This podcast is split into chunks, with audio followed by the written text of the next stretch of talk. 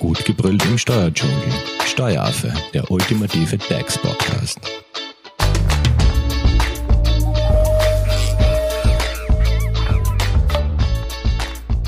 Hallo und herzlich willkommen beim Steueraffen. Heute dreht sich alles um das Thema Immobilien, konkreter gesagt um die Vermietung von Immobilien. Zu Gast bei mir im Steueraffenstudio ist Steuerberater und Prokurist Christoph Bölzler von Hofleitinger Steuerberatung. Hallo Christoph. Hallo Simone. Also, wenn ich jetzt einmal sage, ich habe eine Wohnung, die ich gerne vermieten möchte und ich komme zu dir, ähm, du bist der Steuerberater, wie gehen wir das an? Ja, als erstes ist zu prüfen, ob durch die Überlassung dieser Wohnung, durch diese entgeltliche Überlassung tatsächlich Einkünfte resultieren. Ja, wenn ich sage, ich möchte ihn vermieten, wäre ich ja zufrieden, wenn im Idealfall etwas an Gewinn rauskommt oder bin ich da schon zu, zu weit? Richtig, der Idealfall. Ähm, wobei man berücksichtigen muss, dass im steuerrechtlichen Bereich auch gewisse Positionen als Werbungskostenabzug fähig sind, die sich nicht im tatsächlichen Cashflow niederschlagen. Mhm. Im Wesentlichen betrifft das die Abschreibung für Abnutzung. Mhm. Ähm, Was ist das jetzt konkret? Äh, es wird unterstellt, dass eine Immobilie einer Wert, einem Wertverzehr unterliegt. Und dieser Wertverzehr darf unter Berücksichtigung gewisser Kriterien bei der Ermittlung des Überschusses in Abzug gebracht werden. Okay, aber ich glaube, da sind wir schon so weit. Du hast äh, gemeint, ich muss mal am Anfang schauen, ob ich überhaupt Einkünfte erziele. Richtig. Was bedeutet das jetzt? Wann weiß ich, ob ich Einkünfte erziele? Das heißt, wir, wir gehen äh, in dem Fall von einer, der Vermietung einer Wohnung aus, wäre wär mein genau. Vorschlag. Ähm, das heißt, ich bin im Bereich der sogenannten kleinen Vermietung. Wir, Hat das mit der Größe zu tun? Oder? Wir, wir beziehen uns da auf eine Bezeichnung der Liebhabereiverordnung, äh, die besagt, dass äh, bis zu einer gewissen äh, Objektgrenze, also wenn ich mehrere Objekte in einem Haus gemeinsam bewirtschafte, vermiete, mhm. Kann ich mitunter, ja, spielt wieder Thema Parifizierung und so weiter eine Rolle, äh, in eine große Vermietung hineingeraten. Das meiste oder die meisten ähm, Wohnungsvermietungen, die wir betreuen, sind die klassischen kleinen Vermietung, Vermietungen. Das heißt, ich vermiete zum Beispiel äh, eine Wohnung, mehrere parifizierte Wohnungen. Mhm.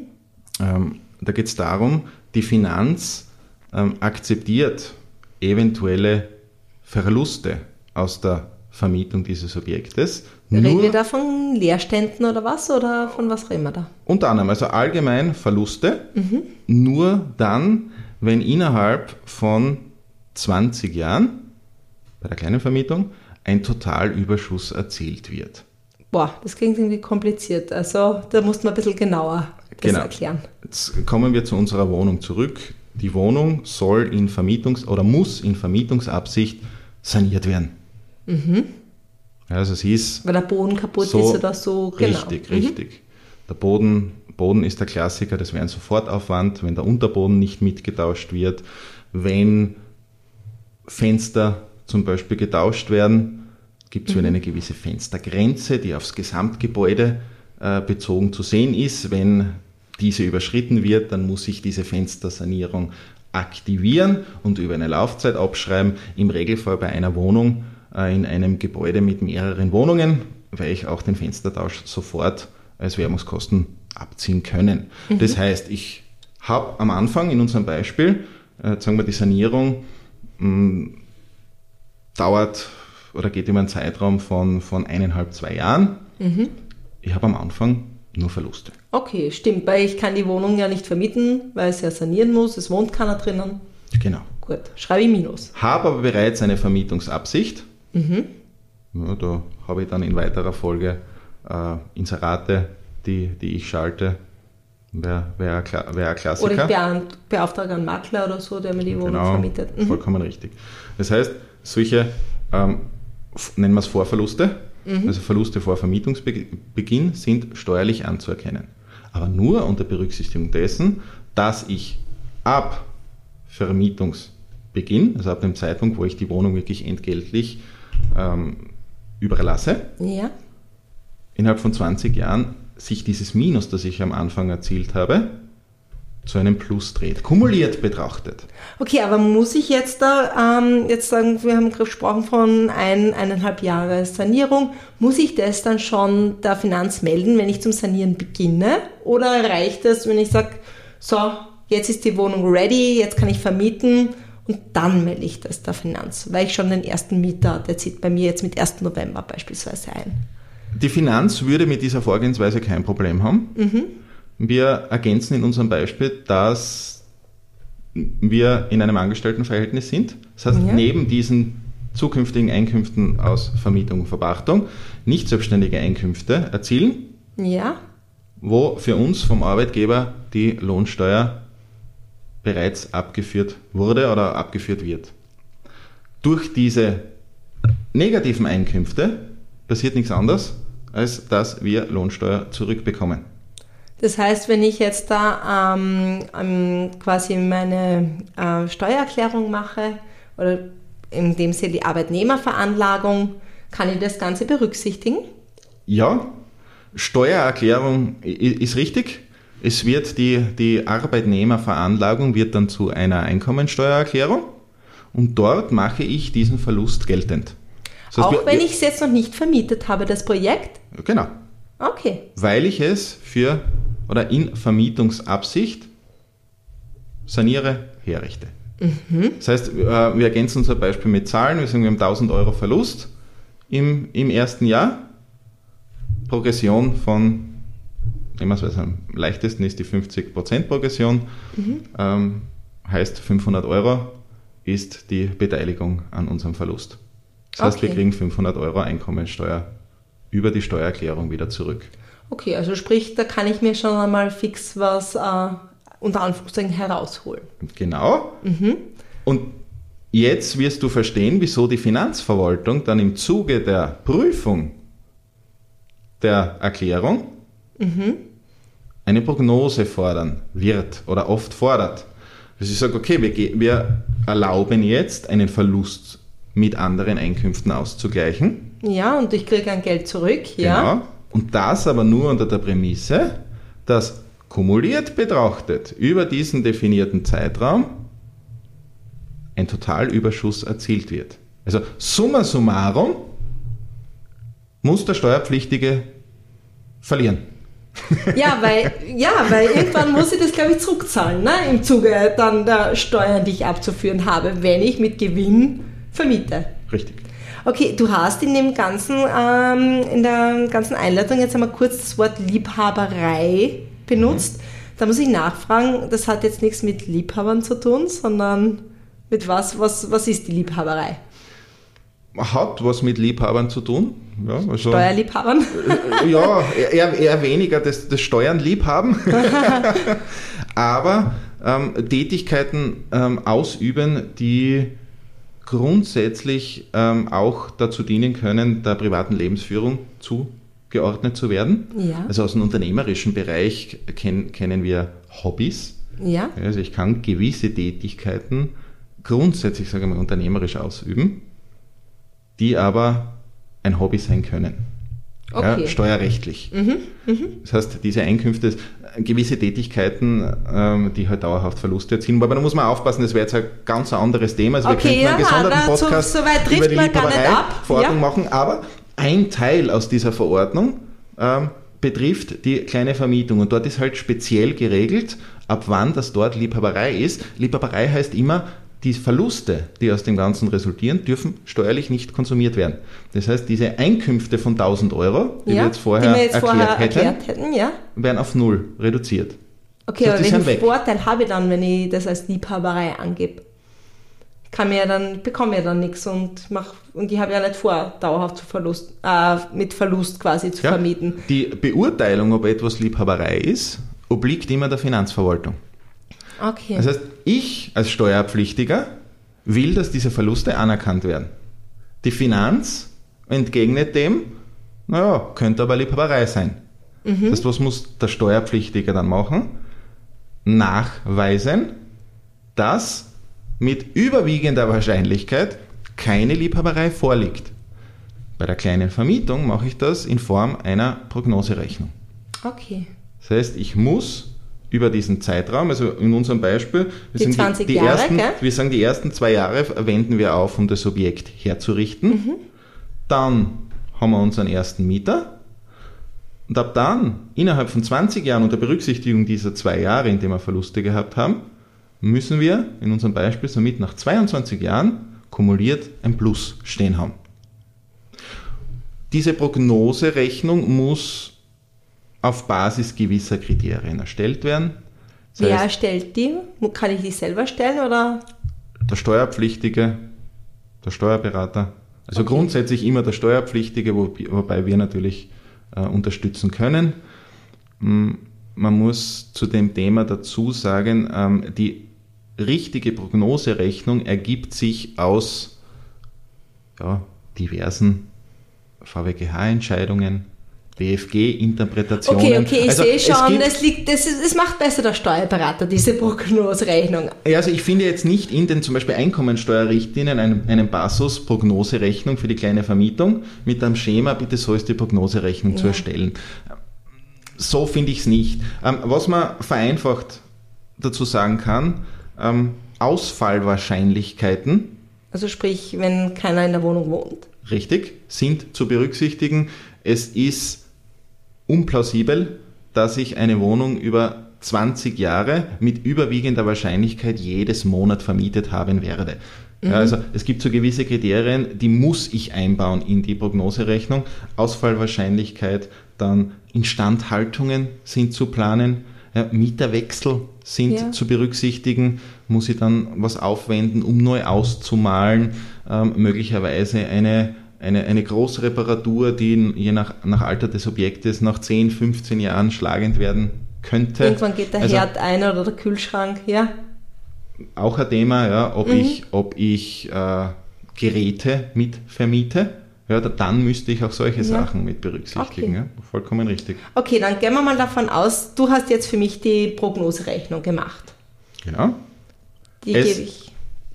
Es kommt heraus, unter Berücksichtigung des aktuellen oder Mhm. prognostizierten Mietzinses ergibt sich ein Überschuss. Okay, also schon mal safe und ich kann mir diese Investition zurückholen über die Einkommensteuer, äh, nicht Einkommensteuer, oder doch Einkommensteuererklärung, oder? Genau. Das Erste, was wir machen würden, wenn ähm, bis dato nur Einkünfte aus nicht selbstständiger Arbeit erzielt worden sind, es ist eine Umstellung vorzunehmen von der Arbeitnehmerveranlagung zur Einkommensteuererklärung, ähm, heißt ein Erklärungswechsel ist vorzunehmen. Das heißt, da gibt man der Finanz bekannt, dass man entsprechende Einkünfte erzielen wird. Ja, man muss eine kleine Prognose abgeben beim Erklärungswechsel, wie hoch wird der Gewinn sein, wie, also der, der Umsatz und der Gewinn ist gefragt, kann durchaus auch ein Verlust sein, der da heute am Anfang bekannt gegeben wird. Du bist auf der Suche nach einem Steuerberater? Dann bist du bei Hofer Leidinger Steuerberatung gut aufgehoben. Nutze jetzt die Möglichkeit eines kostenlosen Erstgesprächs. Denkbar machbar. Mehr dazu unter www.hoferleidinger.at. Okay, gut. Also, wir haben saniert, wir haben die Prognoseerrechnung, ich habe diesen Erklärungswechsel bei der Finanz gemacht. Wie geht es jetzt weiter? Ja, einen Step sollte man vielleicht noch zurück machen. Das ist ein wesentlicher Bereich, äh, auch bei, bei der Ermittlung der Einkünfte, den wir aber schon für die Prognoserechnung brauchen, ist die Ermittlung der richtigen Höhe der Abschreibung. Ah, okay, ja, Ja. stimmt, weil ich kann ja, so wie du es anfangs erwähnt hast, ich kann ja die Wohnung abschreiben auch, ne? Vollkommen richtig. Macht ähm, meistens oder in vielen Fällen einen nicht unwesentlichen Betrag des Ganzen aus. Wie gehe ich da vor? Wir haben ein Objekt, ähm, haben das zu einem gewissen Preis, gehen wir mal A von dieser Version aus, selbst erworben. Ähm, sagt die Finanz, ne, da haben wir immer ein Gebäude und einen Grund dabei. Also auch wenn ich eine Wohnung kaufe, habe ich zwangsläufig immer einen Grundanteil drinnen. Wieso ist das relevant? Weil der Grund keiner Abnützung unterliegt. Also Okay, die ja, Finanz stimmt, sagt, einen ja. gewissen Teil müsst ihr ausscheiden und von dem Teil, der wirklich auf das Gebäude entfällt, da gibt es eine Abschreibung. Das ist okay. Die darf man als Werbungskosten dann jedes Jahr entsprechend geltend machen. Wie ist da das Verhältnis? Ja, vollkommen berechtigte Frage. Wie ermittle ich das jetzt? Kann ein Gutachter beauftragen. Mhm. Ja, der schaut sich das Ganze an. Ähm, bei einer Wohnung in einer Wohnanlage wird er wahrscheinlich die ganze Wohnanlage bewerten. Redet man wahrscheinlich. Grünflächen wahrscheinlich, ne? Ja, allgemein Flächen würde er wahrscheinlich eher, eher ausschauen, aber äh, das ist jetzt nicht unser Bereich, ja, also das ist eher ja, ein, ein Liegenschaftssachverständiger, ja. wird möglicherweise, ja, sage ich mal, ab 1500 bis mehrere tausend Euro kosten. Stellt sich immer die Frage, ist das wirklich zweckmäßig, beziehungsweise muss ich das immer machen? Mhm. Da hat sich der Gesetzgeber ein Modell überlegt, um das nicht immer machen zu müssen. Ja, Aha, da gibt es jetzt ein Schema F quasi. Ein relativ einfaches Schema F, wenn dieses zu einem Ergebnis führt, das absolut nachteilig ist, ja, wenn man sagen kann, bitte, das in der Praxis nie und nimmer, dann kann man einen Gutachter beauftragen, der ermittelt dann das Wertverhältnis. Mhm. Das wäre zulässig. Und das macht man in der Regel erst wenn es negativ ist. Okay. Option. Aber wie schaut jetzt das Schema F aus? Also was, was ja. muss ich da angeben? Es gibt eine sogenannte Grundanteilsverordnung. Ja, da brauche ich gar nicht, gar nicht mehr angeben, da muss ich nur ähm, vereinfacht wissen, wo das Objekt liegt mhm. und wie viele Einheiten. Also Wohneinheiten? Ja, und auch, wenn möglich, ist gerade bei Neubauten nicht selten, Geschäftseinheiten, wenn unten okay. zwei Lokale sind. Mhm. Also ich muss jede Einheit äh, berücksichtigen. Äh, wenn da mehr als zehn Einheiten in diesem Objekt enthalten sind, ich gehe jetzt einmal von Graz aus. Aber ganz egal, ob das jetzt Wohneinheiten oder Geschäftseinheiten sind. Komplett okay? egal. Mhm. Also ich schaue jede, jede Einheit mir an. Wenn das mehr als zehn sind in Graz, dann darf ich 70 Prozent von meinen Anschaffungskosten der AFA unterwerfen. Darf ich pauschal sagen, 70 Prozent ist Gebäude. Mhm. Wenn es weniger als 10 oder bis zu 10, das ist ein großer Unterschied, muss man aufpassen, bis zu 10 Einheiten sind, dann habe ich in Graz 60 Prozent. Ah, okay. Außerhalb, vereinfacht gesagt, außerhalb der Ballungsräume, wobei nicht einmal alle Ballungsräume in die Definition hineinfallen, ist es nach wie vor diese 80-20-Regelung, die wir von früher kennen. Mhm. Hat früher mal gegeben, hat man gesagt, ja, genau, 80 genau, Prozent ist, das, ist das Gebäude, 20, 20 ist der Boden. Grund. Mhm. Da hat man dann reagiert, der Gesetzgeber reagiert, hat gesagt, hm, das ist nicht mehr ganz angemessen.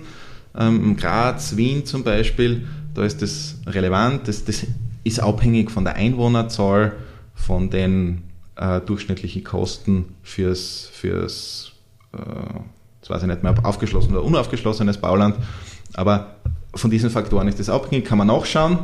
Wo schaue ich nach? In der, in der Verordnung? Es gibt dann, genau, es gibt einen Anhang zur, mhm. zur Verordnung. Da kann ich immer, immer nachschauen, weil ja die Einwohnerzahlen auch aktualisiert werden. Ah, okay. Okay. Also wenn man sich nicht sicher ist, dort kann ich es. Ja. Perfekt. Kann man auch schauen. Und dann habe ich meinen Schlüssel, mhm. nehme die Anschaffungskosten, wobei man berücksichtigen muss, dass die Anschaffungskosten ähm, auch die Anschaffungskosten, äh, Anschaffungsnebenkosten beinhaltet. Das heißt, Wie beispielsweise? Grunderwerbsteuer, Eintragungsgebühr, Makler, Rechtsanwalt, okay. mhm. Notar.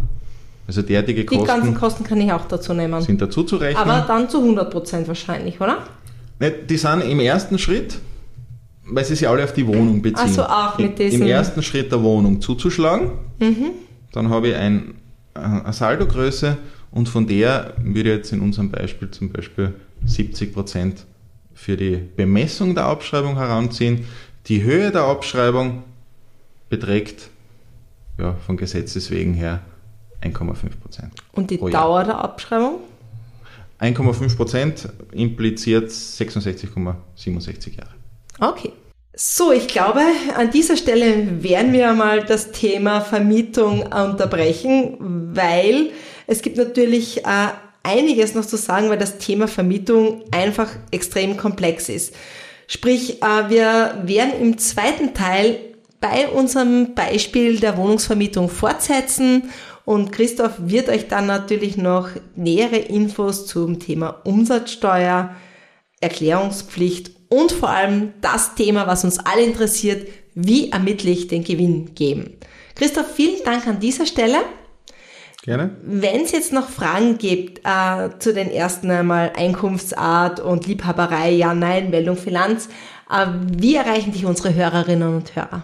Am besten über graz.hoferleitinger.at. Perfekt. Und wir leiten euch natürlich, also eure Fragen natürlich auch gerne an Christoph weiter. Vielen Dank fürs Zuhören. Tschüss. Das war Steueraffe. Wenn ihr noch Fragen, Wünsche oder Anregungen habt, nutzt die Social Media Kanäle.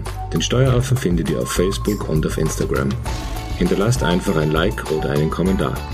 Und wenn ihr keine Podcast-Folge mehr verpassen wollt, dann abonniert den Steueraffen in eurer favorisierten Podcast-App. Weitere Infos findet ihr auch unter www.steueraffe.at. Vielen Dank fürs Zuhören, bis zum nächsten Mal, wenn es wieder heißt, gut gebrüllt im Steuerdschungel.